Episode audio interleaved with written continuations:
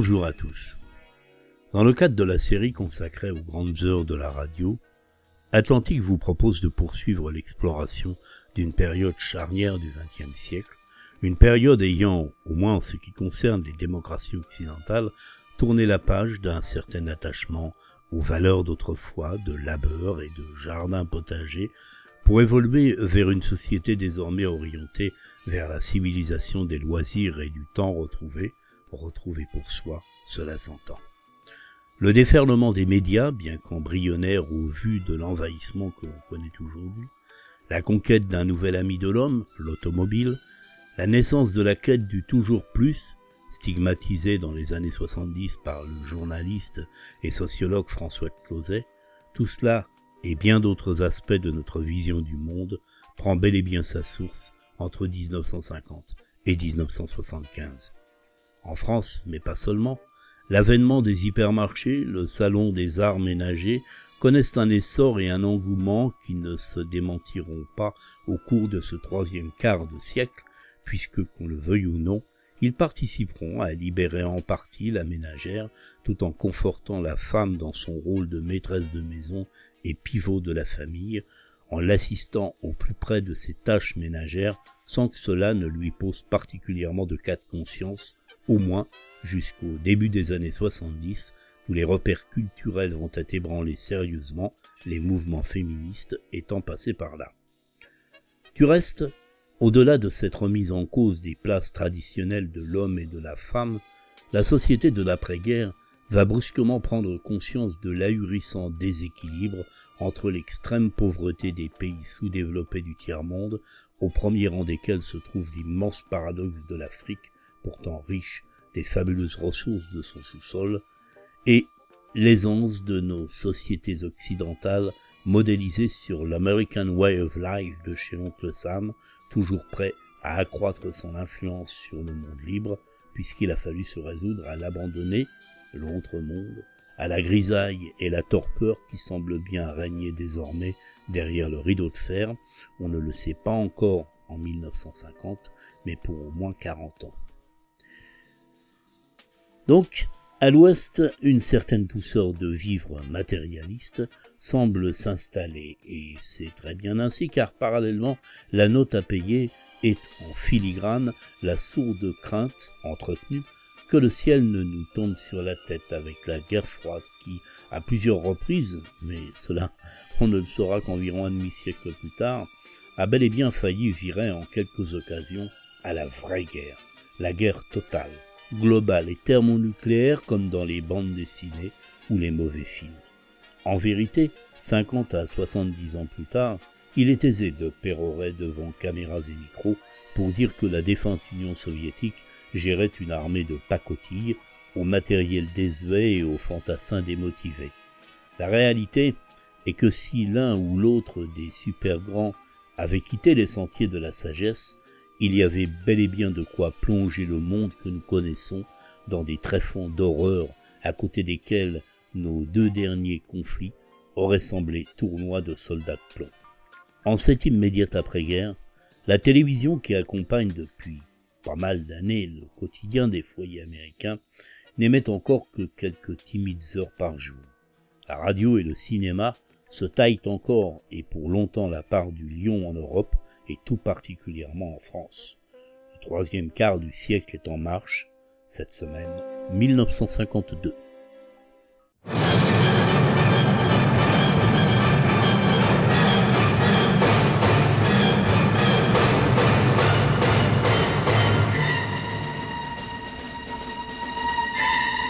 1950-1975. Le troisième quart du siècle.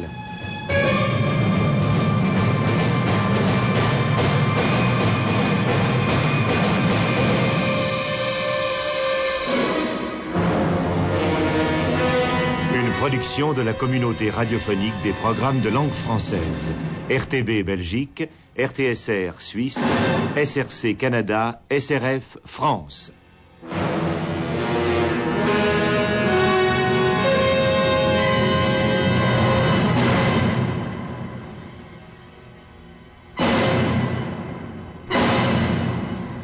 Aujourd'hui, 1952. 1952. Après des années de pénurie et de rationnement, les pays d'Europe occidentale découvrent enfin ces joies de la consommation que les États-Unis et le Canada connaissent déjà depuis deux ou trois ans. En 1952, à l'Est comme à l'Ouest, l'économie est devenue le nerf de la guerre froide et son champ de bataille, les aciéries, les grands laboratoires et les centres d'essai où les scientifiques et les ingénieurs mettent en chantier les fabuleuses machines de demain. 1952 est l'année d'Elisabeth II en Grande-Bretagne, d'Eisenhower aux États-Unis, d'Antoine Pinet en France. C'est aussi l'année de la guerre bactériologique en Corée, du début de la lutte anticoloniale dans de nombreux pays d'Afrique et d'Asie, et de la révolution en Égypte avec l'homme nouveau du tiers-monde, le général Neguib.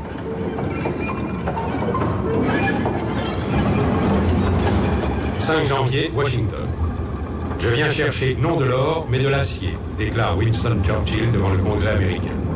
La Grande-Bretagne se trouve dans une situation économique difficile, et Churchill tente de renouer l'alliance privilégiée qui unissait la Grande-Bretagne aux États-Unis pendant la Deuxième Guerre mondiale.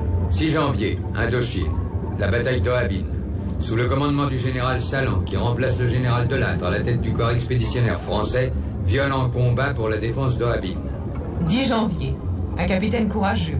Le cargo américain Flying Enterprise coule dans la Manche. Après avoir fait évacuer les passagers et l'équipage, le capitaine Carlson reste seul à bord de son cargo. Il ne consent à le quitter qu'au moment où il va sombrer. 11 janvier, Pékin. Mao Tse-tung demande à l'armée chinoise de remporter des victoires encore plus éclatantes en Corée. Il incite également tous les Chinois à mener une vigoureuse campagne contre la corruption, le gaspillage et la bureaucratie. 12 janvier, Washington. Le Pentagone annonce que 3,5 millions et demi d'Américains seront sous les drapeaux en 1952. 13 janvier, Paris.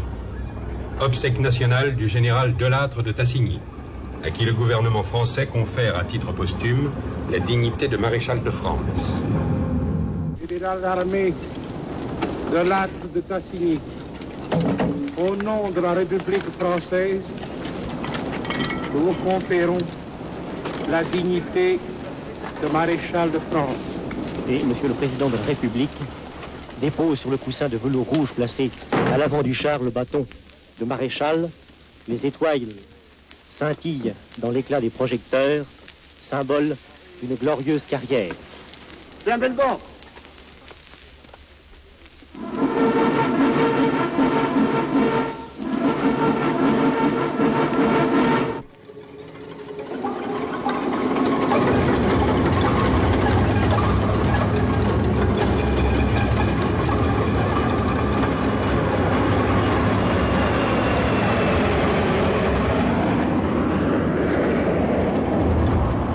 1952. Vol historique du Comet britannique, le premier avion commercial à réaction. C'est le résultat de nombreuses heures de travail et tout s'est très bien passé. L'aviation commerciale à réaction britannique est aujourd'hui une réalité. C'est une expérience extraordinaire. Je suis heureux de voir que les passagers à leur descente de l'avion n'ont pas l'air fatigués et qu'ils manifestent leur enthousiasme pour cette grande réalisation que nous avons ici aujourd'hui. Un gamin de Paris, c'est tout un poème dans aucun pays. Il n'y a le même car c'est un titi, petit gars dégourdi que l'on aime. Un gamin de Paris, c'est le doux mélange d'un ciel affranchi, du diable et d'un ange et son œil hardi s'attendrait devant une orange.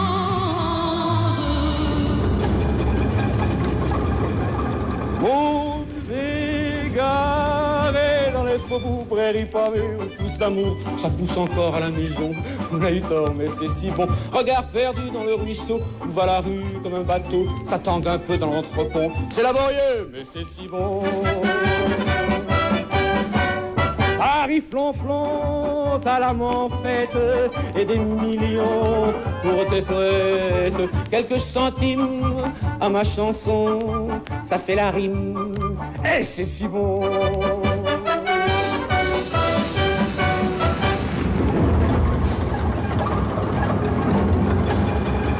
Création du Conseil européen pour la recherche nucléaire, plus connue sous le nom de CERN, dont le siège est à Mérin, près de Genève, de part et d'autre de la frontière franco-suisse.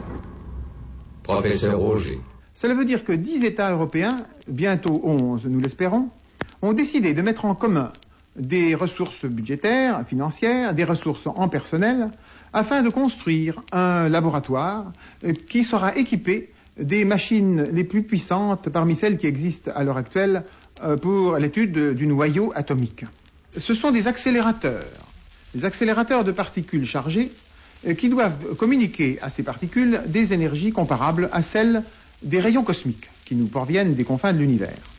Il s'agit donc par conséquent d'énergies beaucoup plus élevées que celles qui sont mises en jeu lors de la fission de l'uranium, par exemple, ou bien de la radioactivité naturelle. Il s'agit cette fois-ci d'atteindre 500 millions, 1 milliard, 3 milliards, peut-être 10 milliards d'électronvolts. Qu'espère-t-on à l'aide de cet équipement expérimental euh, formidable?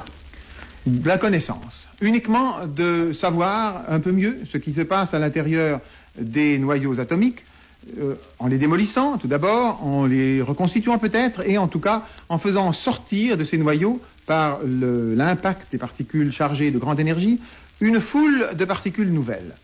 Depuis quelques mois, les particules nouvelles abondent en physique. On n'arrive plus à leur donner de nom, tellement il y en a.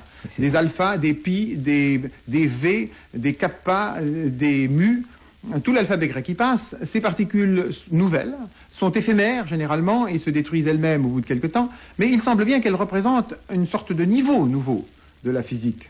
Un, un niveau aussi riche que ne l'est celui des atomes pour la chimie. 22 septembre. John Cobb bat le record du monde sur l'eau. Monsieur Cobb, à quel moment avez-vous eu l'idée d'essayer de battre le record de vitesse sur l'eau? Vers 1948, après avoir battu le record de vitesse sur Terre, en atteignant une vitesse de 650 km heure. C'était la réalisation d'une ambition. Et à ce moment-là, j'ai pensé que je ne reprendrais ma voiture que si quelqu'un battait ce record. Et je me suis dit, et il s'est avéré que j'ai eu raison, que c'était peu probable avant quelques années. Et alors seulement, j'ai pensé à la vitesse sur l'eau. Les moteurs à réaction qu'on trouve aujourd'hui sont bien plus efficaces que les moteurs à hélice. Jusqu'à maintenant, mes instruments m'ont fait croire que nous avons dépassé la vitesse de 290 km heure, ce qui est au-dessus du record de vitesse actuel détenu par 16. J'espère que bientôt, s'il fait beau, ceci pourra être confirmé en présence du chronométreur. Quelques jours plus tard, le 29 septembre, John Cobb se tue en faisant un nouvel essai sur le Loch Ness. 14 janvier, Tunisie. Incident sanglant sur l'ensemble du territoire. Le résident général Jean Le Clock fait arrêter Habib Bourguiba ainsi que plusieurs autres dirigeants du Néo Destour, le mouvement nationaliste, qui décrète aussitôt une grève générale. Le gouvernement français envoie les renforts militaires en Tunisie et le gouvernement tunisien dépose une plainte contre la France à l'ONU. 21 janvier, Iran. Fermeture de tous les consulats britanniques. Le docteur Mossadegh cherche à vendre le pétrole iranien à l'Union soviétique et aux pays communistes. 6 février, Londres. Le roi George VI meurt d'une embolie pendant son sommeil au château de Sandringham. Ici Londres.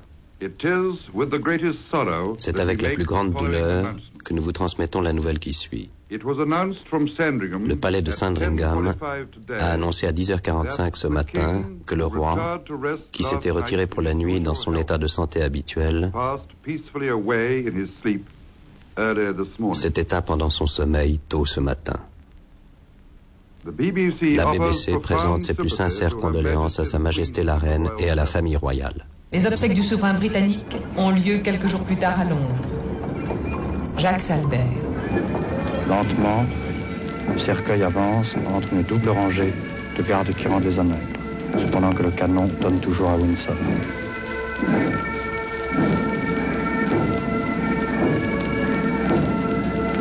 Pour l'instant, le cercueil disparaît sous un porche et va réapparaître juste en face de la chapelle Saint-Georges où nous nous portons immédiatement. Les marins viennent de déboucher sous la porte et c'est maintenant dans la petite cour devant la chapelle Saint-Georges que se poursuit la cérémonie. Les autorités religieuses sont déjà prêtes à la porte de la chapelle pour recevoir le cercueil.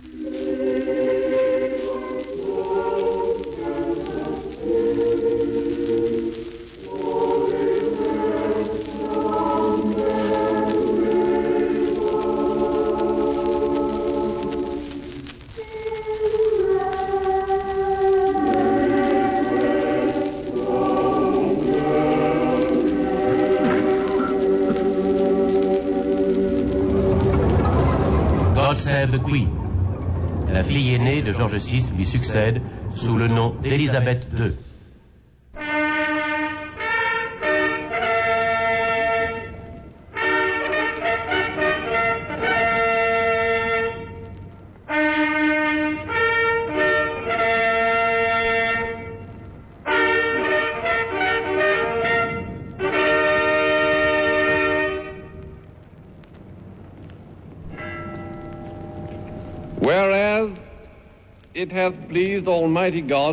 Alors qu'il a plu à Dieu Tout-Puissant de rappeler à ses côtés notre défunt maître et souverain, le roi George of blessed and VI, béni soit sa glorieuse mémoire, alors que par son décès la couronne revient seulement et de droit à la haute et puissante princesse. Élisabeth Alexandra Mary, Nous les seigneurs spirituels et temporels de ce royaume, présents en ce lieu avec le conseil privé du défunt roi, avec les représentants du Commonwealth, avec les principaux gentilshommes de qualité, avec le Lord Maire, les conseillers et les citoyens de Londres, nous proclamons solennellement d'une seule voix et d'un même cœur Elizabeth que la haute et puissante princesse now, Alexandra Mary, par vertu de la mort de notre regretté souverain de haute mémoire, est devenue la reine Élisabeth II, par la grâce de Dieu, reine de ce royaume. Fait à St. James Palace ce sixième jour de février de l'an 1952, God save the Queen. vive la reine.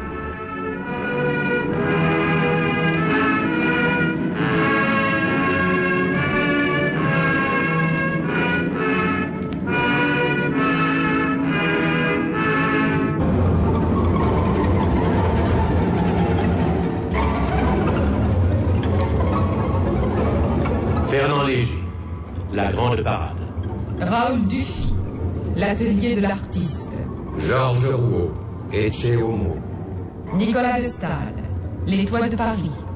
Les musiciens. Henri Moore, le roi, la reine. Henri Matisse. Papier collé. Salvador Dali. Madone. Michel Tapier. Un art autre. Rauschenberg. Combine Painting. Sam Francis. Paris. Le Corbusier, la cité radieuse. J'ai l'honneur, j'ai la joie, j'ai la fierté de vous remettre l'unité d'habitation de grandeur conforme. Première manifestation au monde d'une forme de l'habitat moderne. Je remercie l'État français d'avoir provoqué cette expérience. Je remercie tous les ministres de la reconstruction qui, au nombre de sept qui se sont suivis au cours de notre euh, travail, nous ont apporté aussi leur appui. À mes collaborateurs ouvriers et entrepreneurs, toute ma gratitude, sauf à ceux qui se sont conduits parfois comme des sauvages. Il y en a.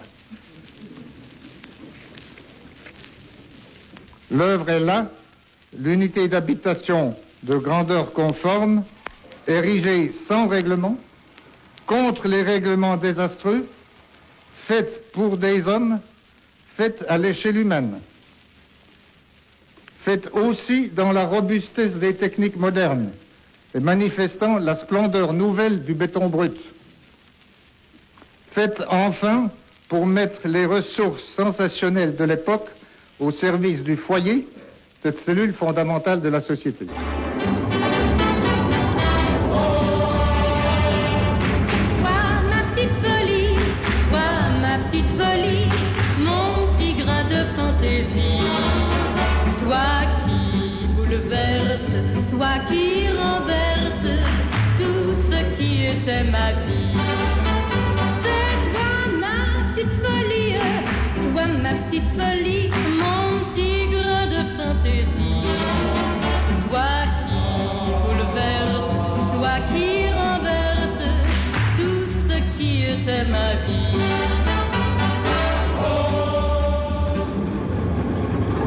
Métier de vivre de Pavès.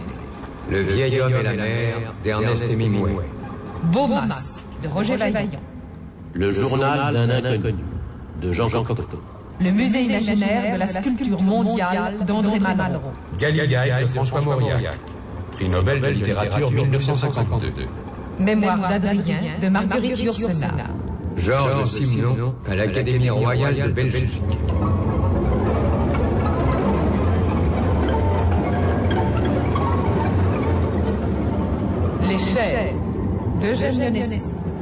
Les sorcières de Salem, d'Arthur Miller. La farce des ténébreux de Michel de Gelderode. Nucléa d'Henri Pichet.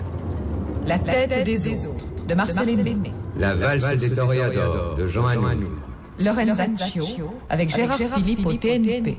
J'aime le vin, le jeu et les filles. Comprends-tu cela? Si tu honores en moi quelque chose, toi qui me parles, c'est mon meurtre que tu honores. Peut-être justement parce que tu ne le ferais pas. Oh, J'en ai assez d'entendre brailler en plein vent le bavardage humain. Il faut que le monde sache un peu qui je suis et qui il est. Dieu merci. C'est peut-être demain que je tue Alexandre. Dans deux jours, j'aurai fini. Ma vie entière est au bout de ma dague. Et que la Providence retourne ou non la tête en m'entendant frapper, je jette la nature humaine à pile ou face sur la tombe d'Alexandre. Dans deux jours, les hommes comparaîtront devant le tribunal de ma volonté. «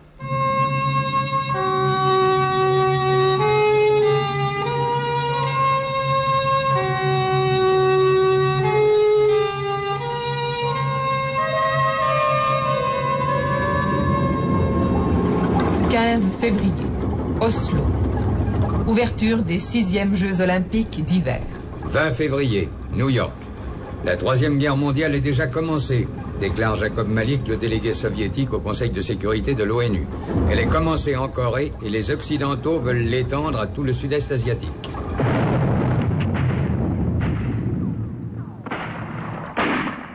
« 1952.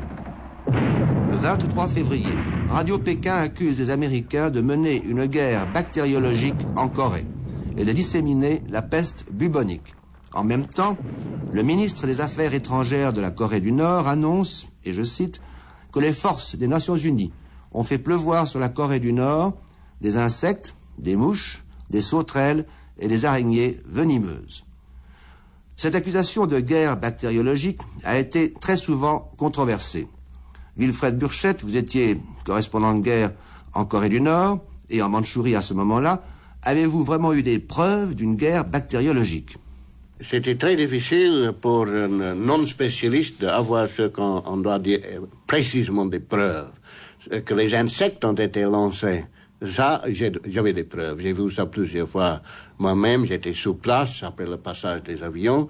Euh, que les insectes ont été lancés euh, dans les espèces de petits, petits bombes dans lesquelles on avait des tracts de, de propagande. Euh, que les insectes ont été lancés, les insectes qu'on ne pouvait jamais trouver euh, quand il y avait euh, la neige sur la terre, par exemple. On ne pouvait pas trouver des, tout d'un coup un, un, groupe de mouches, un groupe de moustiques, etc. Alors, euh, ça c'est ça c'est absolument établi. Je, j'ai vu ça, j'ai parlé avec des pilotes, américains qui ont été capturés, qui ont euh, affirmé que oui, ils ont pris pas, ils ont reçu une instruction très spéciale pour ça. C'est vrai qu'après, quand ils ont été libérés, ils ont démenti tout ça et qu'ils ont dit seulement ce que les, les Chinois, les Coréens, euh, les Coréens voulaient qu'ils disent. Euh, mais j'ai accompagné une commission des savants, la commission internationale des savants, avec des gens très, très hautement appréciés dans leur spécialité, des parasitologistes, des, des spécialistes pour la bactériologie, etc. Leur opinion unanime était qu'il euh, y avait bien euh, la guerre bactériologique euh, menée en Corée du Nord. Ces insectes étaient porteurs de germes, là. Oui, euh, il faut dire que pas, il n'y a pas très longtemps, j'ai pris le contact avec le président de cette commission internationale, qui est le professeur Needham de l'université de Cambridge, c'est le chef d'un des collèges jusqu'à ce jour à Cambridge. Et est-ce que je ai demandé, est-ce qu'avec le passage du temps, il a changé ses idées sur ça, des autres membres de la commission? Il a dit non, ils sont tous euh, restés unanimes dans leur opinion. Et il a dit que euh, c'était euh, c'était mené dans une façon assez assez primitive. C'était l'expériment- l'expérimentation euh, de mener la guerre bactériologique avec les, les insectes porteurs. qu'il a- alors il a expliqué il y a des moyens beaucoup plus euh, sophistiqués. Maintenant, ça c'est cette méthode a été regardée euh, très comme très primitive et c'est la méthode que les Japonais ont employée dans euh, dans la guerre euh, en Chine. Il a été dit que, à cette époque-là, la Chine menait une grande campagne de propreté, c'est-à-dire que tous les Chinois devaient tuer les mouches, les moustiques et les rats qu'ils trouvaient sur leur passage, et que cette accusation de guerre bactériologique a donné une sorte d'impulsion aux Chinois pour lutter contre ou pour la propreté en Chine. Oui, ça c'est ça c'est vrai. Euh, ça c'est vrai. Je crois que la campagne avait déjà commencé avant le- les nouvelles de la guerre bactériologique, mais on a lancé une campagne absolument nationale de, euh, de tuer les moustiques, les, les mouches, et ça a un grand effet jusqu'à ce jour. C'est difficile de trouver des mouches et des moustiques ou bien des rats en Chine maintenant. Du côté des forces des Nations Unies, l'un des grands sujets d'étonnement depuis le début de la guerre de Corée est l'extraordinaire stratégie déployée par les troupes euh, nord-coréennes et chinoises, ainsi que leur résistance face aux armes les plus perfectionnées du monde occidental. Voici le point de vue d'un Chinois sur cette stratégie. À Extrême-Orient, le temps ne compte pas, vous le savez. Je remonterai donc cinq siècles avant Jésus-Christ, à l'époque où vivait un personnage sur la vie duquel nous n'avons pas de données précises, mais dont le- les écrits nous sont bien connus. Il s'agit du grand stratège Sun véritable précurseur de la guerre moderne. Lorsque nous sommes proches, nous devons faire croire à l'ennemi que nous sommes loin et inversement. Tentons tous les moyens pour séduire l'ennemi. Profitons de la dissension qui surgit pour attirer les mécontents. Mais il y a mieux encore. À entendre ce qui va suivre, ne dirait-on pas que l'état-major chinois de l'armée nord-coréenne n'a fait qu'appliquer à la lettre des directives données par Tzu Si l'ennemi est très fort sur tous les points, tenons-nous sur nos gardes. Si ses forces sont supérieures aux nôtres, évitons-les. S'il est en colère, il faut chercher à l'irriter. S'il est au repos, ne lui accordons pas de répit. Cachons toujours à l'ennemi l'état de nos forces. Faisons parfois épandre le bruit de notre faiblesse, ou bien encore nous feindrons la peur pour que l'ennemi, cédant à la présomption de l'orgueil, attaque imprudemment ou, relâchant sa vigilance, se laisse surprendre. Si ses forces sont bien unies, isolons-les les unes des autres, attaquons son point faible, faisons notre apparition à l'endroit où il s'y attend le moins. Feignons le désordre afin de pouvoir mieux l'anéantir. En résumé, nous pouvons dire que la remarquable doctrine militaire de Sun Tse suffirait à expliquer pourquoi les Américains ne connaissaient jamais l'état des volontaires chinois et pourquoi ils avaient l'impression de se trouver devant une armée de fantômes. 25 février, Portugal. Le Conseil atlantique réuni à Lisbonne adopte le premier plan concret de réarmement de l'Europe. 50 divisions et 4000 avions seront mis en ligne en 1952. La Grèce et la Turquie sont officiellement invitées à entrer dans l'OTAN. 10 mars, Cuba. Le général Fulgencio Batista prend le pouvoir avec l'appui de l'armée et de la police. 12 mars, États-Unis. Interdiction aux communistes de devenir instituteurs. 14 mars, Madrid. Cinq syndicalistes anarchistes espagnols sont exécutés. 21 mars, Gold Coast. Kwame Nkrumah, Premier ministre. Pour la première fois, un noir se trouve à la tête d'un gouvernement dans une colonie britannique d'Afrique. 21 mars, Maroc. Dans une lettre adressée au président Vincent Auriol, le sultan du Maroc, Mohamed Ben Youssef, demande la révision du traité du protectorat. Tunisie. Le résident général Jean de Haute-Glock fait arrêter et interner cinq ministres tunisiens. 30 mars, Athènes. Beloyanis, l'homme à la rose, et trois autres communistes grecs sont exécutés. 31 mars, Moscou. 23,8% du budget soviétique est consacré aux dépenses militaires. Baisse de 10 à 20% sur certains produits alimentaires. 2 avril. Convoqué à comparaître devant le comité des activités anti-américaines, Elia Kazan, le metteur en scène d'un tramway nommé Désir et de Viva Zapata, livre les noms de cinéastes d'Hollywood soupçonnés d'être communistes. Découverte du sélacanthe, un étrange poisson qui est un des maillons essentiels dans l'évolution des espèces. Voici euh, rue Geoffroy Saint-Hilaire, chez euh, monsieur le professeur Arambourg, qui habite la maison même de Buffon, ce qui est assez impressionnant. Qu'est-ce exactement que ce sélacanthe, monsieur le professeur? À quel poisson connu ressemble-t-il? Et dans quelles conditions a-t-il été capturé?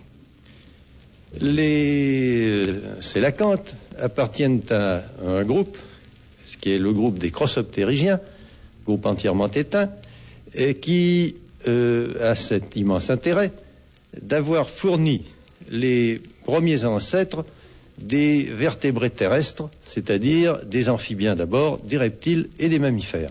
C'est donc de ce groupe de crossoptérygiens que dérive toute la vie continentale de vertébrés. On peut dire par conséquent que les sélacantes euh, font partie euh, latéralement de nos ancêtres. C'est cela. Mais c'est un rameau latéral, un rameau qui, qui était trop spécialisé dès son origine, car les représentants des sélacantes de l'époque des Boniennes diffèrent extrêmement peu des formes euh, vivantes que, de- que l'on a découvert récemment. Utilisation de tranquillisants en psychiatrie. Invention du respirateur artificiel et des stimulateurs cardiaques électriques. À Stockholm, conférence internationale pour la répartition des ondes métriques entre les diverses radios du monde. Découverte de la streptomycine par le professeur américain Selman Waxman. Découverte du rémifon aux États-Unis. Pénicilline, auréomycine, streptomycine, rimifon. Voilà des médicaments, n'est-il pas vrai, qui ont guéri depuis 15 ans des dizaines de millions de malades. Ils appartiennent tous à l'espèce des antibiotiques. Or, un congrès international qui étudie les antibiotiques appliqués aux maladies infantiles se réunit en ce moment-ci au château de Longchamp, dans le bois de Boulogne, à Paris, euh, sous la présidence de l'illustre savant anglais Sir Alexander Fleming, prix Nobel, l'homme qui découvrit la pénicilline.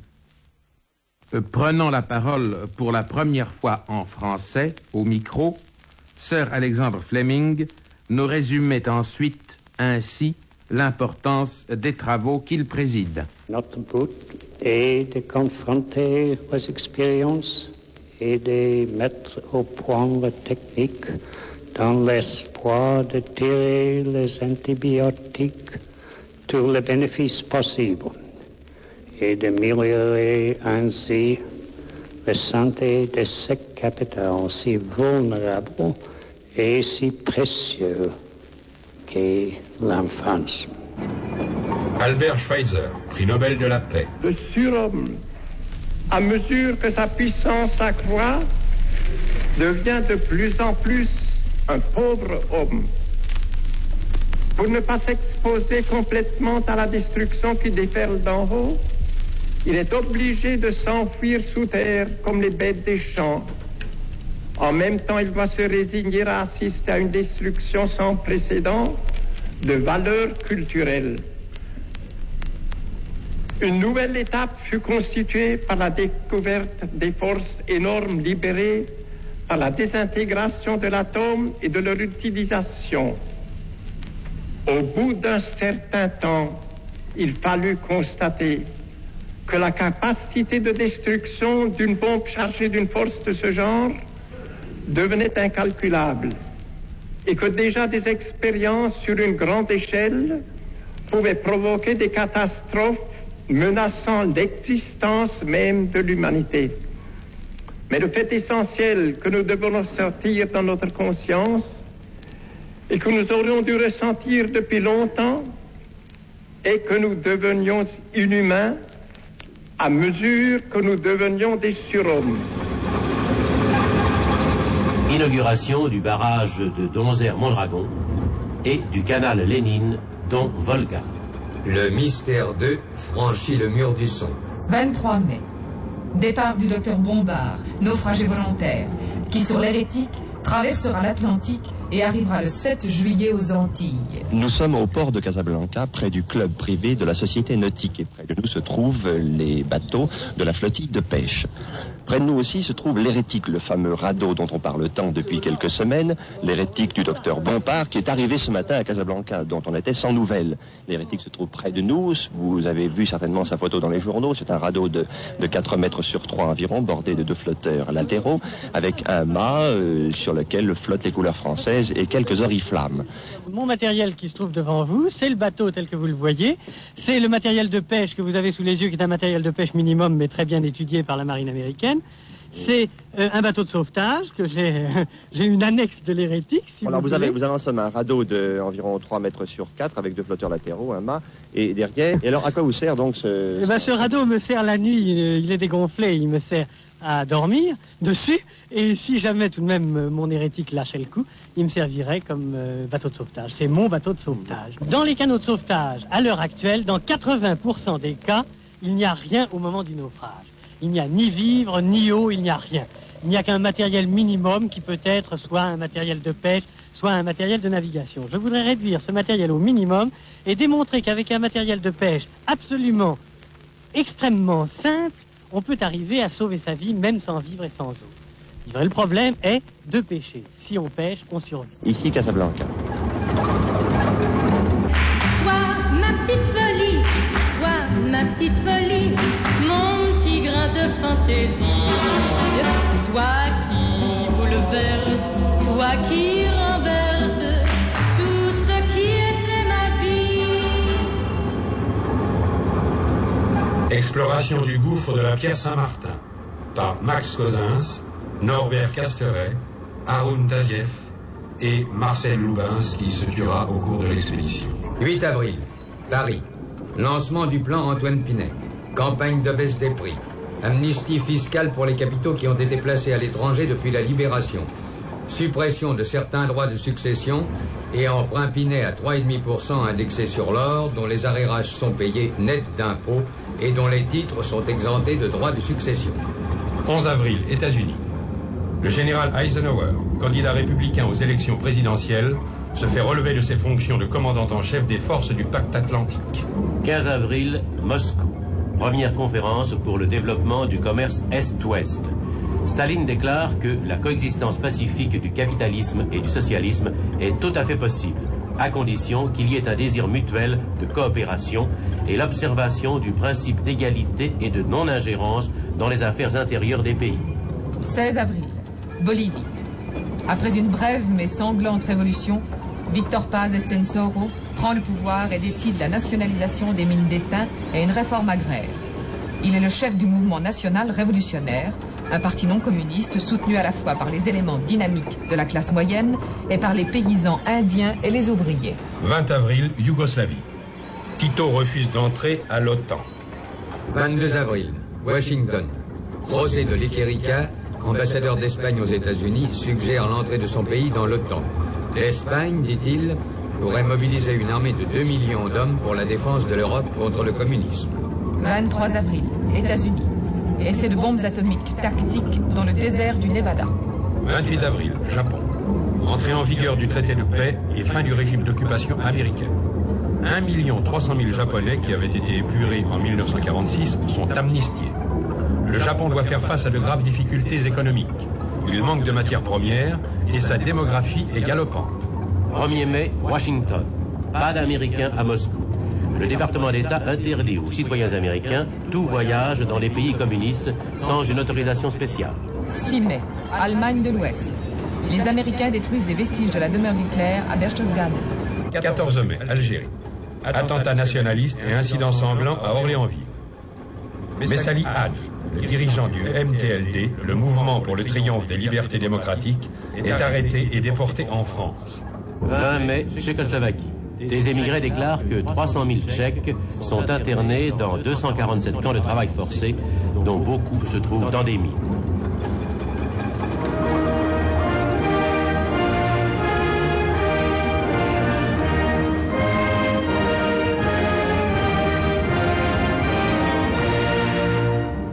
1952, la République fédérale allemande retrouve sa souveraineté nationale.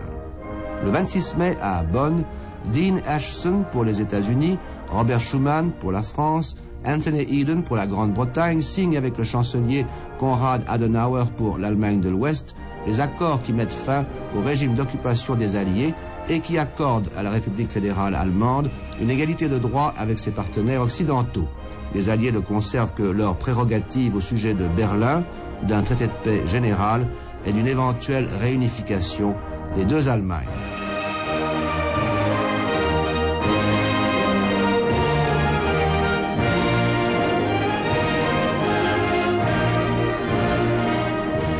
Konrad Adenauer. Les accords qui seront ratifiés demain à Paris trouveront leur aboutissement dans l'avènement d'une nouvelle époque dans l'histoire de l'Europe, une époque de paix et de coopération. Dean Acheson.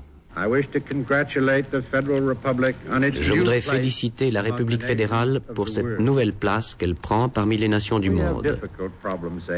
Nous sommes en face de problèmes difficiles et ce n'est qu'en travaillant ensemble que nous pouvons les résoudre.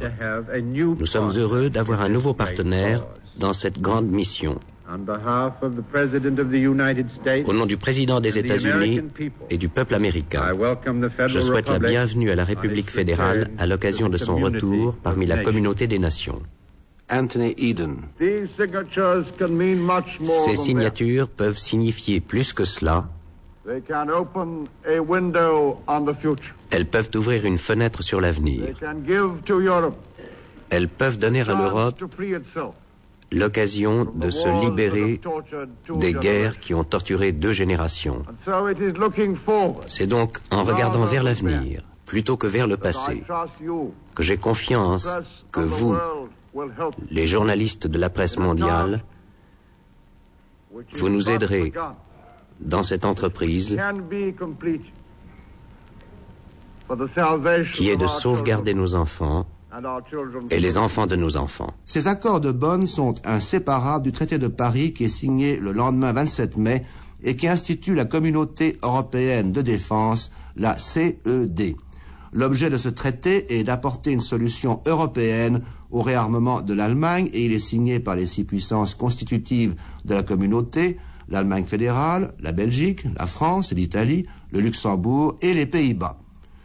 Le traité de Paris, qui comporte 132 articles et 26 protocoles additionnels, prévoit la création d'une armée européenne intégrée avec un budget militaire commun. Les signataires du traité ne peuvent garder sous pavillon national que des forces de police et des garnisons à Berlin, en Autriche ou dans leurs territoires d'outre-mer respectifs.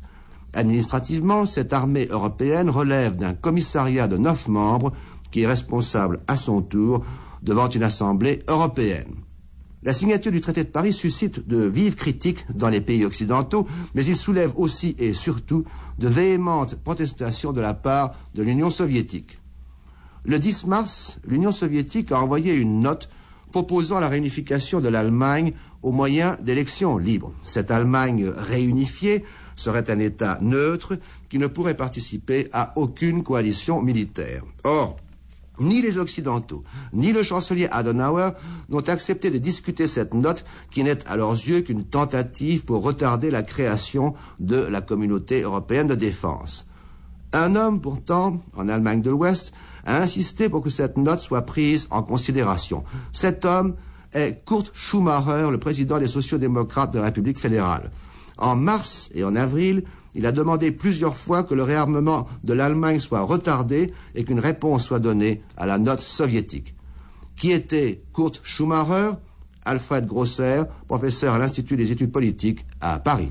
Kurt Schumacher était probablement l'homme le plus étonnant de la vie politique allemande de l'après-guerre. Dirigeant socialiste, euh, il avait été arrêté dès juillet 1933 par les nazis et enfermé dans un camp de concentration. Il en sort en 1945. Il avait déjà perdu euh, un bras à la guerre de 14-18. Il perd une jambe et c'est un invalide, une espèce de fantôme survivant, s'appuyant d'un bras sur l'épaule de sa secrétaire, aujourd'hui présidente du Parlement de Bonn, et boitillant de son unique jambe, qui s'avançait à la tribune du Bundestag lorsqu'il prenait la parole, ce qui arrivait souvent, car il était président du Parti socialiste et chef de son groupe parlementaire. C'était une figure absolument tragique et qui concevait la vie politique depuis la naissance de la République fédérale comme une attaque constante contre Adenauer, à qui il reprochait de trahir l'unité allemande au profit de l'unité occidentale. Et c'est dans cette perspective qu'il faut voir ces déclarations de 1952 Déclaration excessive, parce que la note soviétique ne comprenait pas véritablement de libres élections, le libre choix des Allemands, etc. Mais c'est une lutte acharnée contre l'intégration européenne, contre le plan Schuman, contre la communauté de défense. Pas contre tout réarmement allemand, mais contre un réarmement allemand qui diviserait d'une manière définitive l'Allemagne. Son parti gardera sa tradition anti-européenne jusqu'en 1955 et c'est en 1955 seulement que ses successeurs se rallieront à la politique d'intégration européenne. Kurt Schumacher meurt le 21 août, quelques mois après la signature du traité de Paris, et avec lui disparaît l'espoir d'une réunification des deux Allemagnes. Spectacle de John Cage au Black Mountain College. Les Indes galantes à l'Opéra de Paris.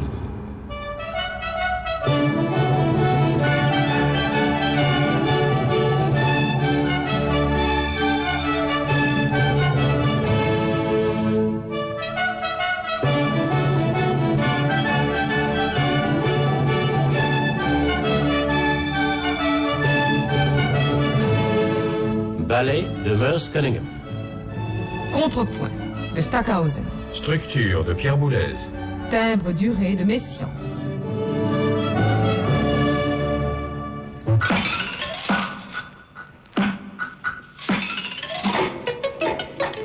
À la recherche d'une musique concrète de Pierre Schaeffer.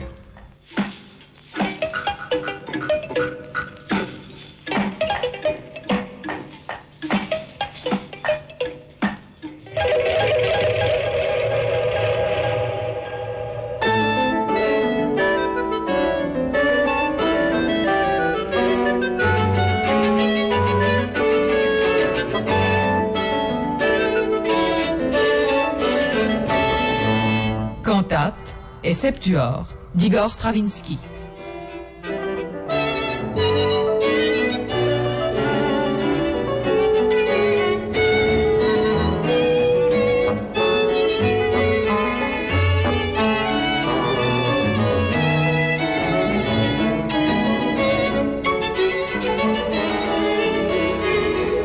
28 mai, 6 heures de guerre civile à Paris.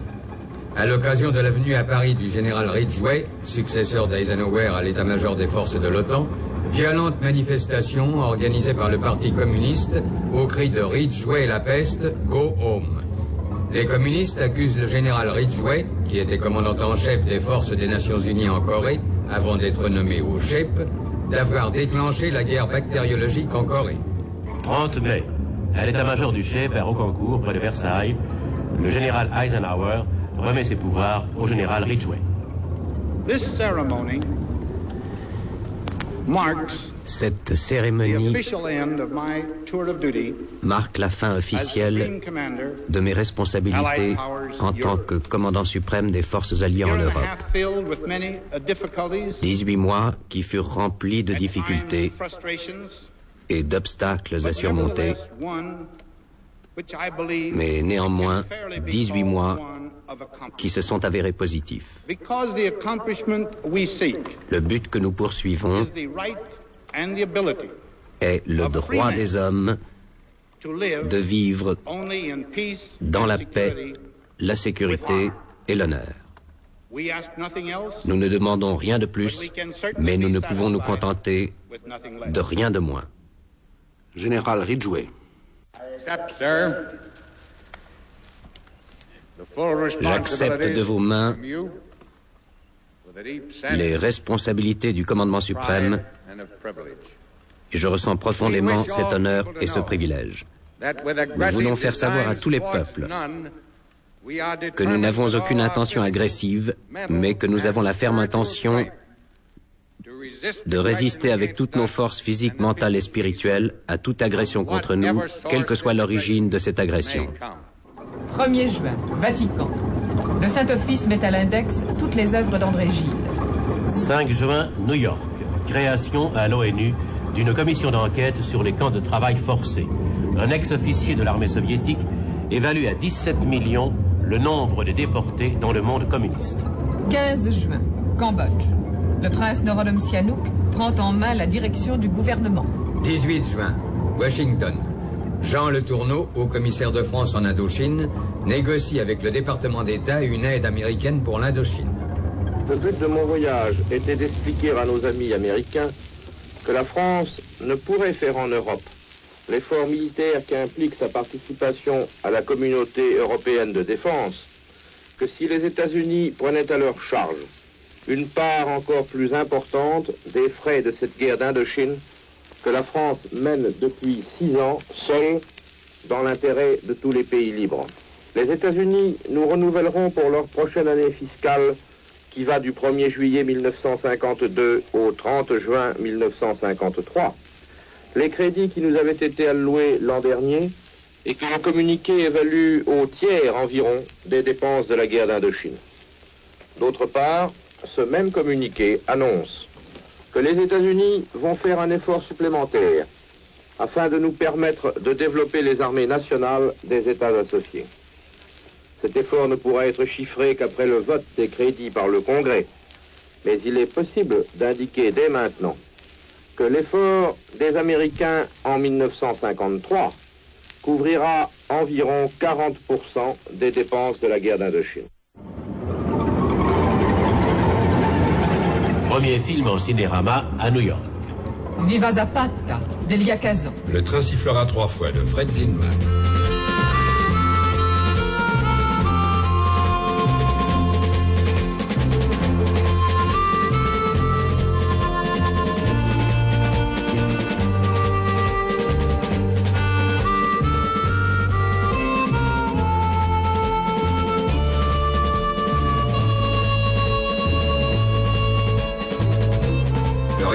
d'Alexandre Astruc. The Greatest Show on Earth de Cécile B. DeMille. The Quiet Man de John Ford.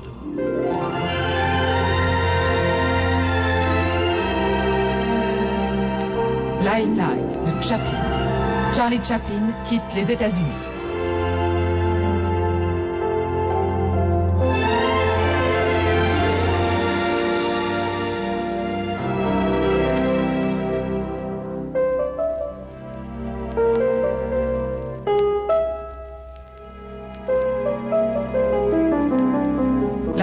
Commis voyageur d'Arthur Miller et Laszlo Benedek. L'homme au complet blanc avec Alec Guinness. Nous sommes tous des assassins d'André Caillat. Belle de nuit de René Clair.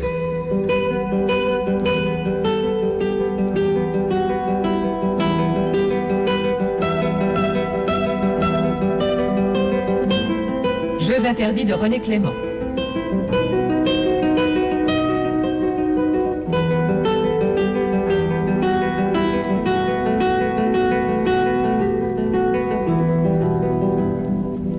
L'enfant la tulipe de Christian Jacques. Le petit monde de Don Camillo.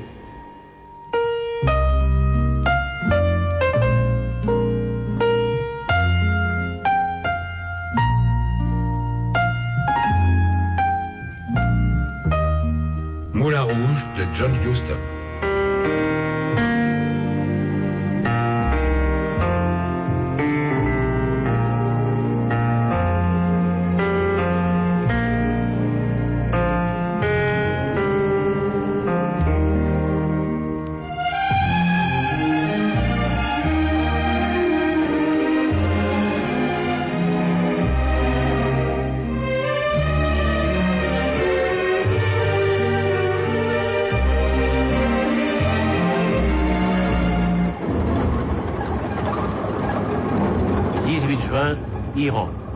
Boycott de la Grande-Bretagne.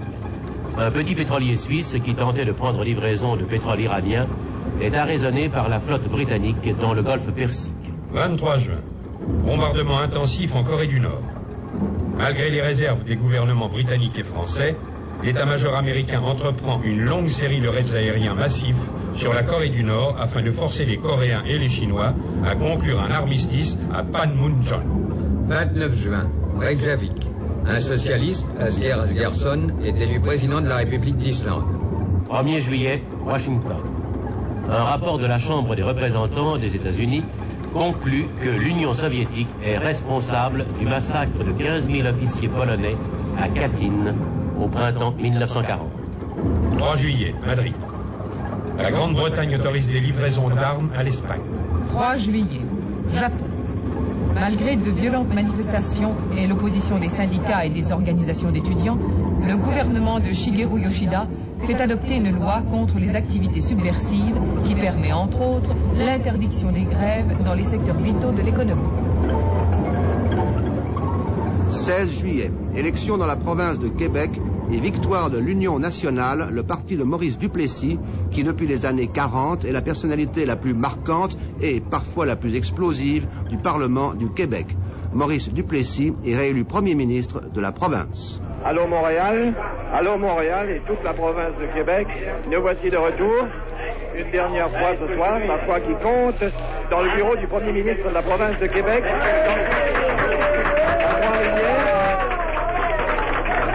Et voici par l'étroit, par le petit escalier très étroit. Voici M. Duplessis qui vient de descendre avec le sourire que vous imaginez facilement, le sourire de triomphe, et qui est en train de serrer la main de ses amis. En ce moment, c'est une très jolie trifluvienne. La campagne électorale qui vient de se terminer a été de la part de nos adversaires une des campagnes les plus malpropres dont la province de Québec a été témoin depuis au moins 50 ans. Le peuple, poli, courtois, comme d'habitude, et suivant une vieille tradition, a rendu un verdict condamnant une fois de plus ces tactiques malheureuses.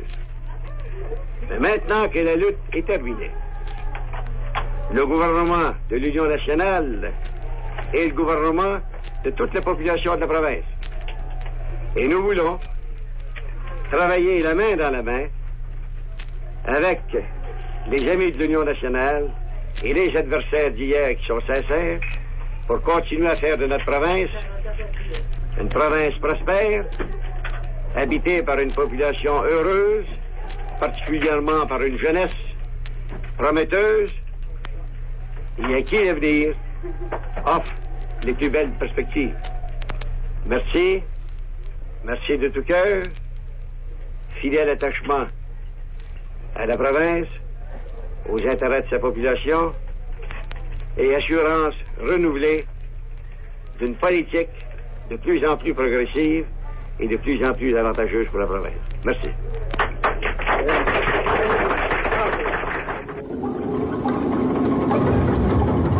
Fin juillet 1952, des miliciens belges ont franchi le cap des 550 jours sous les drapeaux, comme on dit.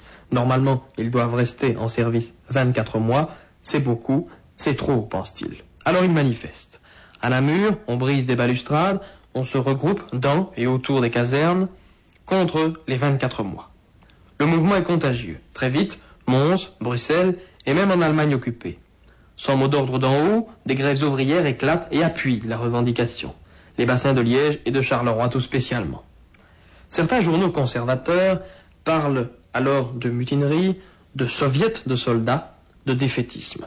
Si des jeunes Belges en uniforme, les premiers à être soumis aux 24 mois, expriment bruyamment leur ras-le-bol, ce ne peut être, selon ces journaux et même selon certains ministres, qu'à la suite d'une action subversive extérieure.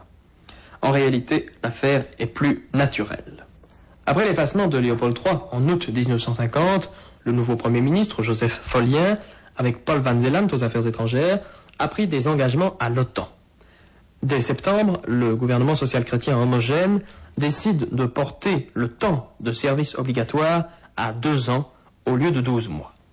Financièrement, l'effort est lourd, le budget militaire est doublé entre 1950 et 1951, il passe de 10 à 20 milliards de francs belges de l'époque. Pour justifier ces décisions, le gouvernement invoque la menace de l'Est et les engagements nécessaires à l'OTAN. Dans l'opposition, l'influence communiste est limitée mais active, notamment avec les jeunesses populaires de Belgique. Mais le poids réel contre les 24 mois, c'est le monde socialiste. Le mécontentement des miliciens, l'action de l'opposition socialiste à la base, voilà qui explique les remous et incidents de juillet 1952. Le gouvernement est forcé de revoir ses positions. Il avait cru, dit-il, qu'avec la communauté européenne de défense, les temps de service seraient uniformisés. En fait, les partenaires n'ont aucune envie de suivre l'exemple belge. Et quinze jours après les miliciens en colère, le gouvernement annonce, au lieu de 24 mois, on va en revenir aux 21 mois. 23 juillet, Allemagne de l'Est. Walter Ulbricht annonce que la République démocratique allemande deviendra bientôt une démocratie populaire. 23 juillet, coup d'État en Égypte. Un groupe de jeunes officiers nationalistes, conduit par le lieutenant-colonel Gamal Abdel Nasser, s'empare du pouvoir et oblige le roi Farouk à prendre le chemin de l'exil. Ce comité d'officiers libres, créé dans la clandestinité en 1950, veut épurer le régime politique égyptien gangréné par la corruption et soustraire l'armée égyptienne à la tutelle britannique. Issus de la petite ou moyenne bourgeoisie, ces jeunes militaires veulent aussi mettre fin au règne des grands propriétaires terriens. Dès le 26 août, ils annoncent une réforme agraire qui deviendra l'un des symboles du nouveau régime. Pas plus de 183 hectares de terre par famille, alors que par exemple l'ex-roi Farouk en possédait à lui seul 55 000. Pendant les mois qui suivent le coup d'État, L'homme qui apparaîtra comme le chef du mouvement de rénovation n'est pas Nasser, mais le général Mohamed Neguib. Gouverneur militaire du Caire, brillant et courageux officier, il ne fait pas partie du groupe des jeunes militaires nationalistes. C'est pourtant lui qu'ils ont choisi comme figure de proue de leur mouvement. Pendant un an et demi, de juillet 52 à février 54, le général Neguib passe pour l'homme fort de l'Égypte. Jean Lacouture, pourquoi les jeunes officiers putschistes se sont-ils effacés pendant si longtemps euh, derrière ce général qui n'avait rien d'un révolutionnaire? S'ils ont choisi le général Naguib comme chef de file, c'est parce que nous sommes dans une société orientale où euh, l'âge joue un rôle très important. Où être jeune, euh, ce n'est pas une tare, mais enfin, c'est tout de même un certain handicap par rapport à l'ensemble de la société politique. Et arriver au pouvoir derrière un général euh, respecté, grisonnant, plus que quinquagénaire, alors que le plus âgé des autres, Nasser, avait 34 ans, c'est un atout assez important. Et pourquoi euh, Naguib? Naguib était un général de division, euh, c'était un des dix ou douze hommes euh, importants de l'armée égyptienne, mais pas un des tout premiers, pas comme le général Sadek par exemple, l'époque.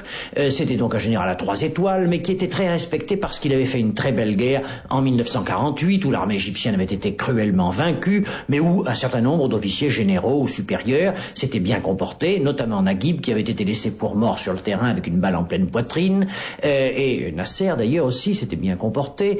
Et euh, ce Naguib donc avait gardé, laissé un bon souvenir depuis cette guerre, il s'était comporté bravement. Depuis, on savait qu'il était assez mal pensant à l'égard du roi, du pouvoir politique, que c'était un homme honnête, qui ne s'enrichissait pas. Alors que dans l'armée égyptienne, on mesurait un peu euh, le grade autour de taille, si on peut dire. Euh, Naguib était resté relativement maigre, et, c'était un, brave homme. Dans les premiers temps, il va être vraiment un chef de file, tout à fait accepté par tout le monde. Il faudra attendre, euh, mon Dieu, près de, de 18 mois, 19, 20 mois, pour qu'éclate le conflit euh, entre les jeunes officiers et lui, pour des raisons qui sont que Naguib, quelle que soit son honnêteté, sa bravoure, était quand même structurellement lié à l'ancien régime. C'est là qu'il avait ses amis. Il jouait au tennis ou au golf avec d'anciens pachas. Il était quand même un homme de l'establishment d'autrefois. Quand on voit la situation politique et sociale de l'Égypte à cette époque, on a l'impression qu'une révolution, qu'un coup d'État était pratiquement inévitable à plus ou moins long terme. Oui, en effet, c'est vrai. La société égyptienne relevait quand même de la chirurgie, et pas seulement de la médecine, si on veut dire. Du chirurgien Nasser, peut-être plus que du médecin Naguib, n'est-ce pas? Je crois qu'on peut dire ça parce que elle avait atteint un degré de corruption extraordinaire. Et d'ailleurs, quand on dit que le, la révolution égyptienne est de juillet 52, on pourrait dire qu'elle est plutôt de janvier 52, quand euh, le peuple du Caire, ou la, la populace peut-être d'ailleurs, c'est vrai, car c'est plutôt la populace, mais le peuple s'est joint à la populace, si on peut dire en l'occurrence, à incendier le Caire par dégoût, par colère de la de, l'exploitation étrangère et d'un luxe étranger qui devenait d'autant plus horrible dans cette ville que cette ville était pleine de misère. 1er août, Londres. La Chambre des communes ratifie les accords de Bonn qui rendent sa souveraineté à l'Allemagne de l'Ouest, ainsi que le traité d'assistance mutuelle avec la communauté européenne de défense. Les 253 députés travaillistes ont voté contre la ratification. 10 août, de la présidence de Jean Monnet, la haute autorité qui gère la communauté européenne du charbon et de l'acier siège pour la première fois à Luxembourg. Jacques Guyard, vous êtes historien, auteur du livre Le miracle français. Pour vous, 1952 euh, se résume du point de vue économique en deux mots, inflation et récession. En effet, ça me paraît euh, être les deux dimensions principales de l'année. Inflation, euh, c'est le phénomène euh, constant depuis la libération, depuis que le marché noir et l'enchaînement sur le marché noir d'un marché normal, mais dominé par des pressions inflationnistes, faisait que les prix montaient et montaient de manière impressionnante chaque année. Récession, c'est un phénomène plus nouveau. En fait, euh, pour moi, l'année 1952 a marqué dans l'histoire de l'après-guerre une hésitation très profonde entre la sauvegarde d'un certain nombre de traditions et euh, un développement euh, plus mal, contr- mal contrôlé, mais qui permet d'assurer à la grande majorité de la population française un accroissement de son pouvoir d'achat, un accroissement de sa consommation. Mais cette inflation ne se limite pas uniquement à la France. Oh, c'est un phénomène mondial, car euh, presque tous les pays du monde ont connu le, le même phénomène, et c'est à peu près partout, à partir de ce moment-là aussi, que toutes les politiques économiques du, du monde entier, à quelques exceptions près, euh, s'adaptent à l'inflation, euh, s'organisent au sein de l'inflation comme euh, dans un phénomène naturel. Le, seul pays qui essaiera vraiment de lutter prioritairement contre l'inflation, le seul parmi les grands, c'est la Grande-Bretagne. Et si elle réussit à maintenir la valeur de la livre sterling pendant euh, un bon moment, pendant assez longtemps, les gouvernements conservateurs entre, 40 entre 50 et 55 réalisent de ce point de vue des résultats qui apparaissent honorables, elle le paye d'un ralentissement très grave de sa croissance économique. Euh, un chiffre pour vous en donner une idée. Euh, entre 1950 et 1965, la production industrielle française va augmenter de 2,75 fois, tandis que la production industrielle britannique augmente d'une fois et demie seulement. C'est le prix de la stabilité. Et comment est-ce que cela se traduit au niveau du, du citoyen? Ah, au niveau du citoyen, c'est la joie de la consommation, euh, particulièrement frappante dans, dans cette France du début des années 50, où euh, la télévision euh, commence à peine à balbutier, mais euh, les Français, par exemple, se ruent littéralement sur les grandes émissions de radio, où on écoute la radio plus de deux heures et demie par jour. C'est déjà aussi le moment où le disque euh, pénètre euh, complètement la vie de quantité de gens euh, dans tous les pays. Où, bref, il y a une demande pour les textiles, on assiste au, pour les, vêtements, on assiste à la même demande impressionnante. Il y a une sorte de, de ruée qui, malheureusement, ne touche à peu près dans tous les pays que les deux tiers ou les trois quarts de la population, car c'est aussi le moment où l'on commence à voir le mieux euh, se dessiner ce phénomène caractéristique de toutes nos sociétés, au moins du monde occidental, depuis, depuis 1950, qui est euh, l'existence dans la société d'un pourcentage de quelques 20% euh, d'hommes et de femmes qui sont des exclus de la croissance, des exclus du progrès de la consommation et qui continuent à, à vivoter dans des conditions extrêmement difficiles. Parc automobile. France, 3 millions d'automobiles. En 1971, 16 492 000. Belgique, 500 000 automobiles environ. Grande-Bretagne, 716 000 automobiles. Canada, 3 millions environ. Téléphone. France, 2 566 503 appareils. 1 541 474 abonnés. Belgique, 515 968 abonnés. Grande-Bretagne, 5 656 000 appareils. Canada, 2 917 022 appareils. Radio et télévision. France, 7 950 000 postes de radio, quelques 300 à 400 000 postes TV. En 1971, 11 millions de postes. Belgique, 1 636 671 postes de radio. Grande-Bretagne, 11 144 000 postes de radio, 1 456 000 postes de TV. France, salaire moyen annuel d'un ouvrier en 1952, 281 000 francs de l'époque. Proportion des dépenses dans le budget des ménages. Alimentation, 55%. Habillement, 9%. Logement, 9,5%. Hygiène, soins, 5%. Loisirs, impôts, transports, etc., 17%. Répartition par catégorie sociale. Ouvrier. Alimentation, 59% du budget. Logement, 10% du budget. Cadre supérieur, alimentation 40% du budget, logement 13,5% du budget. Si on prend la période 1950-1955, au niveau de l'économie mondiale, quels sont, à votre avis, les mots clés de cette période?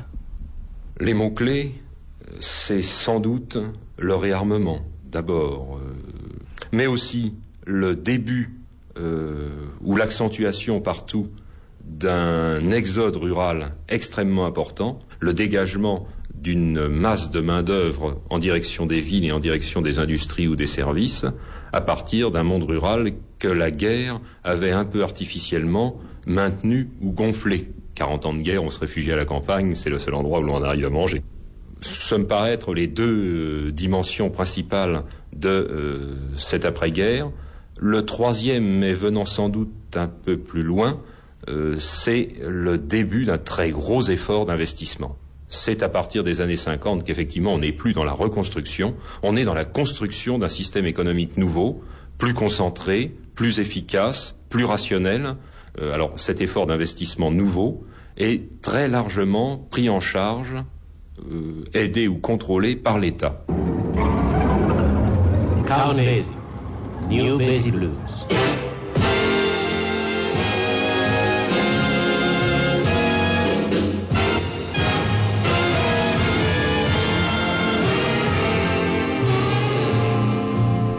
Fondation du Modern Jazz Quartet.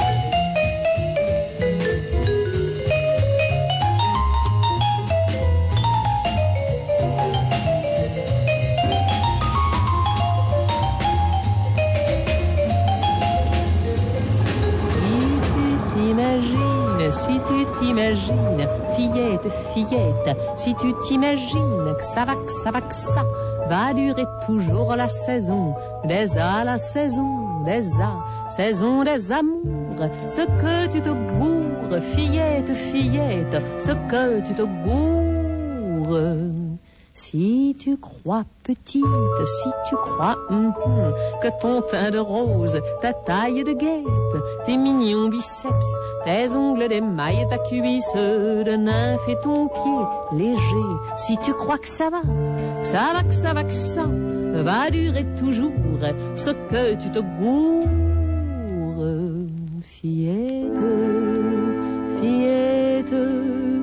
C'est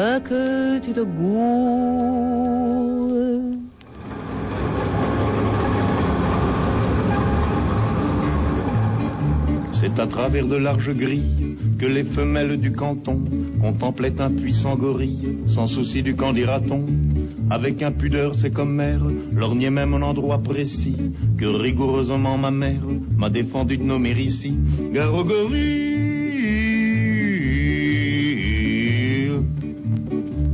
À coup la prison bien close, où vivait le bel animal, s'ouvrant c'est pourquoi je suppose qu'on avait dû la fermer mal. Le Saint-Jean sortant de sa cage, dit aujourd'hui que je le perds. Il parlait de son pucelage, vous aviez deviné j'espère, Garogori. 15e Jeux Olympiques d'été à Helsinki. Triple victoire d'Emile Zatopek aux 5000 mètres, aux 10 000 mètres et au marathon 42 km 144 en 2 heures 23 minutes 3 secondes 2 dixièmes. Tour de France, photocopie. Le navigateur solitaire Le Tourmelin revient en France après 1022 jours passés en mer. Cinq coups. Début de l'affaire de Dominici. Trois touristes anglais, les Brumont, sont assassinés à l'URSS dans les Basses-Alpes. ma petite folie, toi, ma petite folie, mon petit de fantaisie. Toi qui bouleverse, toi qui renverse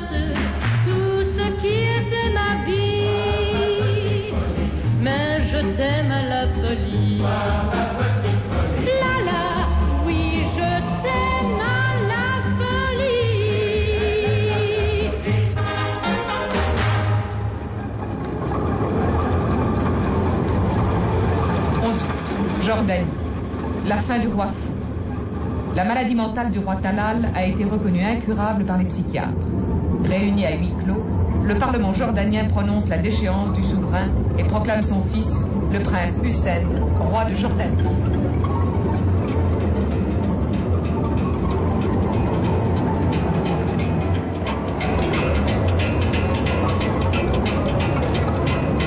« 14 août, Afrique du Sud, l'apartheid.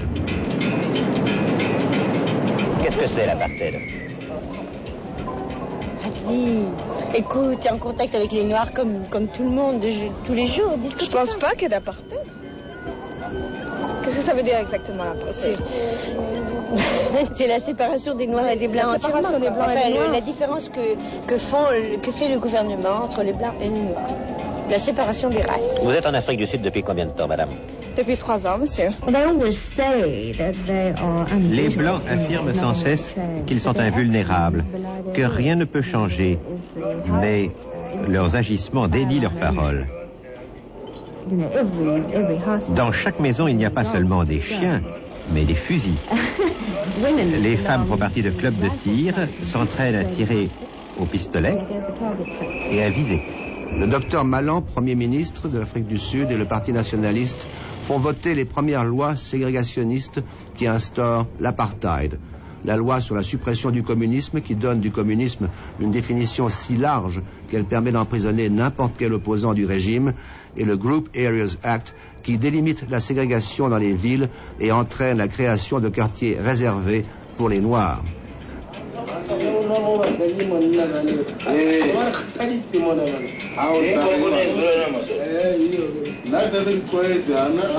12 millions de Noirs, affluant vers les villes, de partout, surtout d'Afrique du Sud même. Recueillis, contrôlés, endigués, circonscrits, refoulés.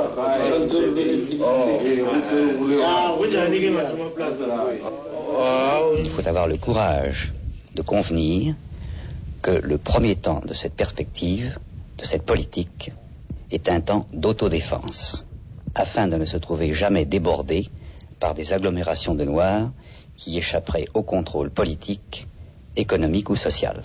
Un Africain qui réside légalement dans une ville n'a pas le droit de faire vivre sa femme et ses enfants chez lui. Ils ne peuvent résider avec lui que si on leur délivre séparément des permis. Le Conseil œcuménique estime que 80% des conjoints noirs de nationalité sud-africaine vivent séparément. Un Africain qui se trouve en chômage, même s'il vit depuis sa naissance dans la même ville, pourrait être tenu de la quitter dans les 24 heures, refoulé hors des frontières s'il n'est pas sud-africain, ou envoyé dans un camp dit de réinstallation. Un Africain ne peut pas, sans autorisation spéciale, circuler d'une ville à l'autre, ni généralement d'un quartier noir à l'autre. Un Africain quittant son travail pour plus de 24 heures sans autorisation spéciale est passible d'une peine de prison. Si par exemple, dans le courant de la nuit, il apprend brusquement que sa femme est très malade et qu'il part sans avoir eu le temps de demander à son employeur la permission, il peut ne pas recevoir la permission de revenir à son travail. Chacun vit dans son, dans son petit monde à lui. Et tout cela est très bien. Les Noirs et les Blancs travaillent ensemble dans la journée. Les Noirs rentrent chez eux le soir. Les colons, comme on les appelle chez nous, rentrent chez eux également le soir. Et les Blancs rentrent chez eux. Chacun vit dans son, dans son petit monde à lui. Et tout cela est très bien. En Afrique du Sud, un noir qui n'a pas payé son loyer est considéré comme un criminel.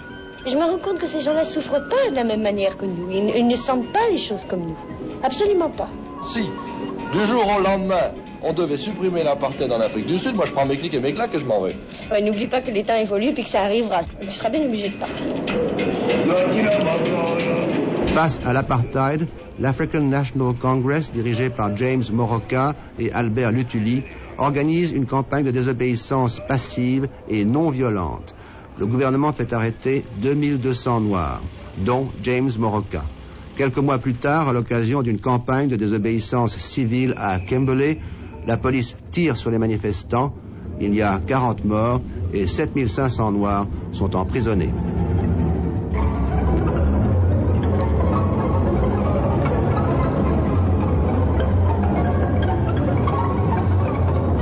28 août, Israël.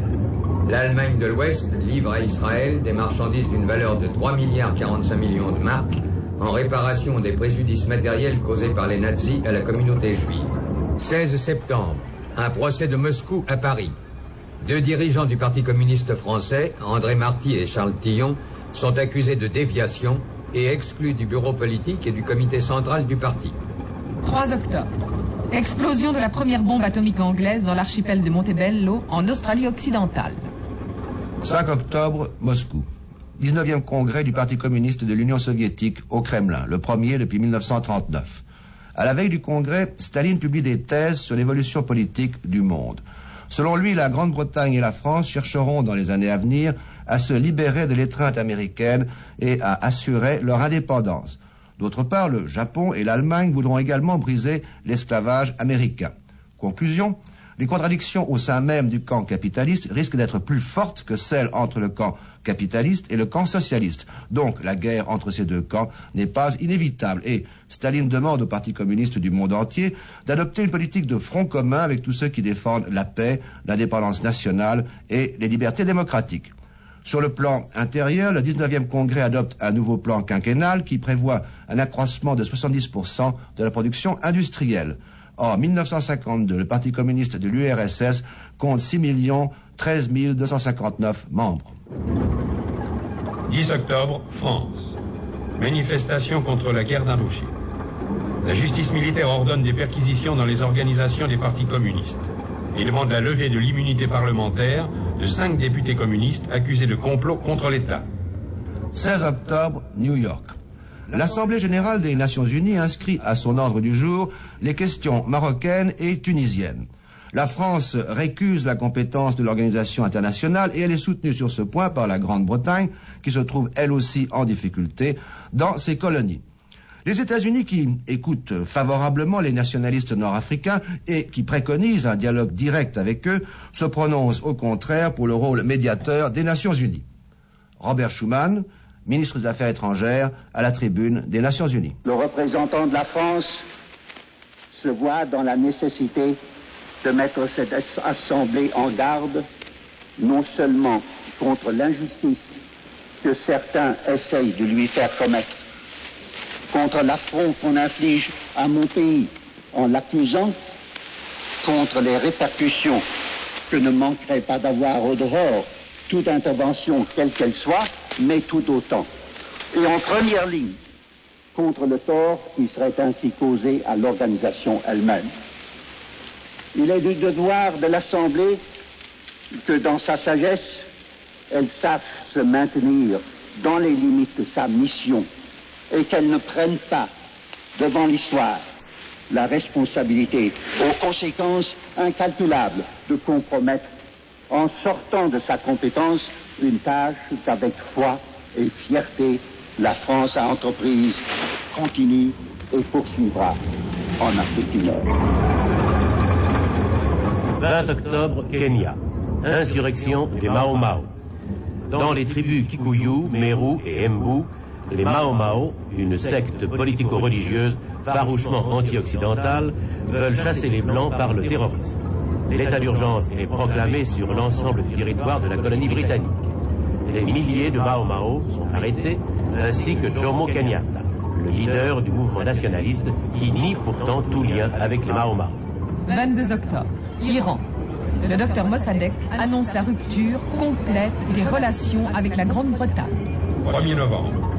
Première explosion de la bombe H américaine.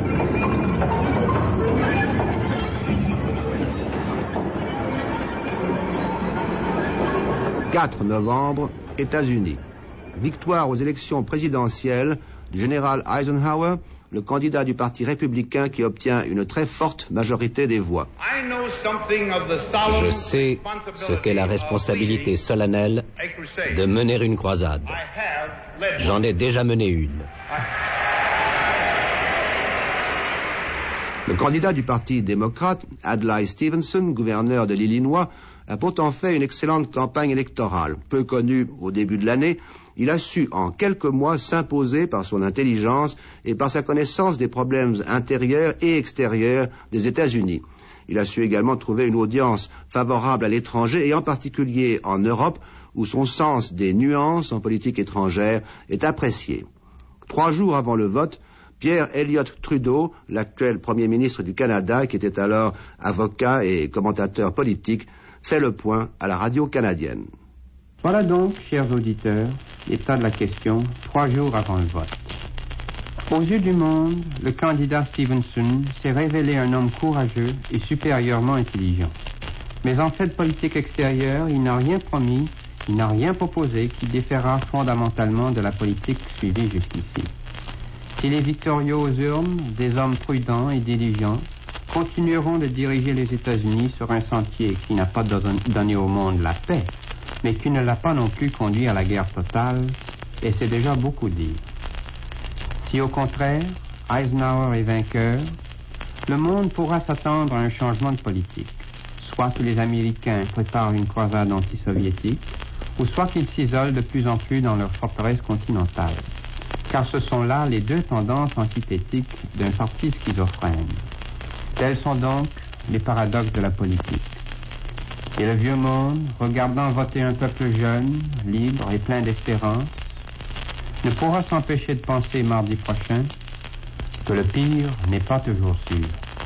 Le mardi 4 novembre, 61 millions d'électeurs se rendent aux urnes, un chiffre record aux États-Unis, et cette participation électorale massive est peut-être due au fait que pour la première fois, la télévision a joué un grand rôle dans une campagne électorale.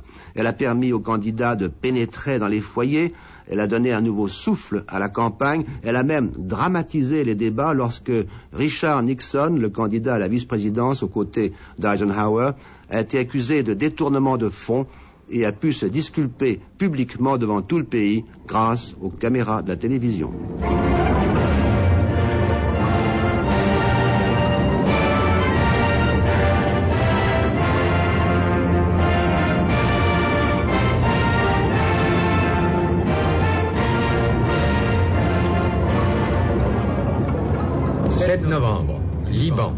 Le droit de vote est accordé aux femmes qui ont reçu au moins une instruction primaire. 27 novembre, Tchécoslovaquie. Procès à huis clos de 11 dirigeants communistes, parmi lesquels Rudolf Slansky, ancien secrétaire général du Parti communiste, et Vlado Clémentis, l'ancien ministre des Affaires étrangères. Accusés de sabotage industriel, de trahison, de titisme, de nationalisme bourgeois juif, ils plaident tous coupables. Certains demandent même à être pendus.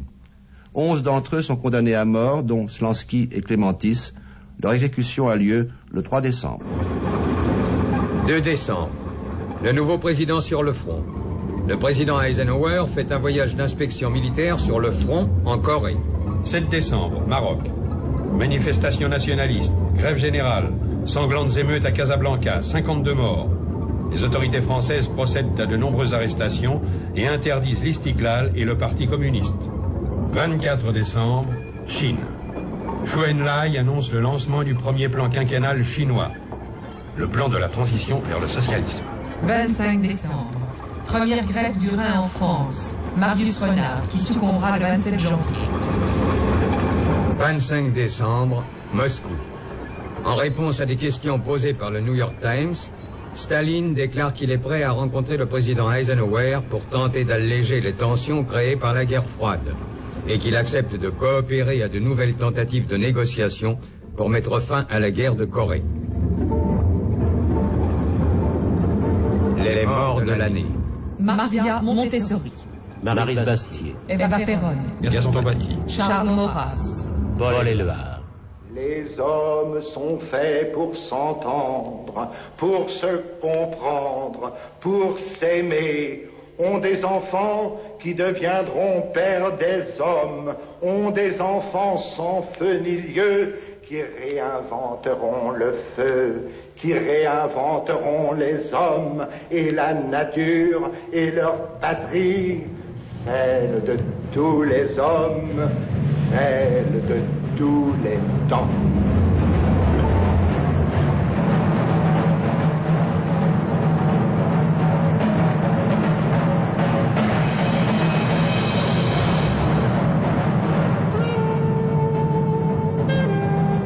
C'était 1950-1975, le troisième quart du siècle. Aujourd'hui, 1952, une production de la communauté radiophonique des programmes de langue française, composée par Gérald Cazobon, Radio France. Avec Jules Gérard Libois et Georges Villemans, radiodiffusion télévision belge.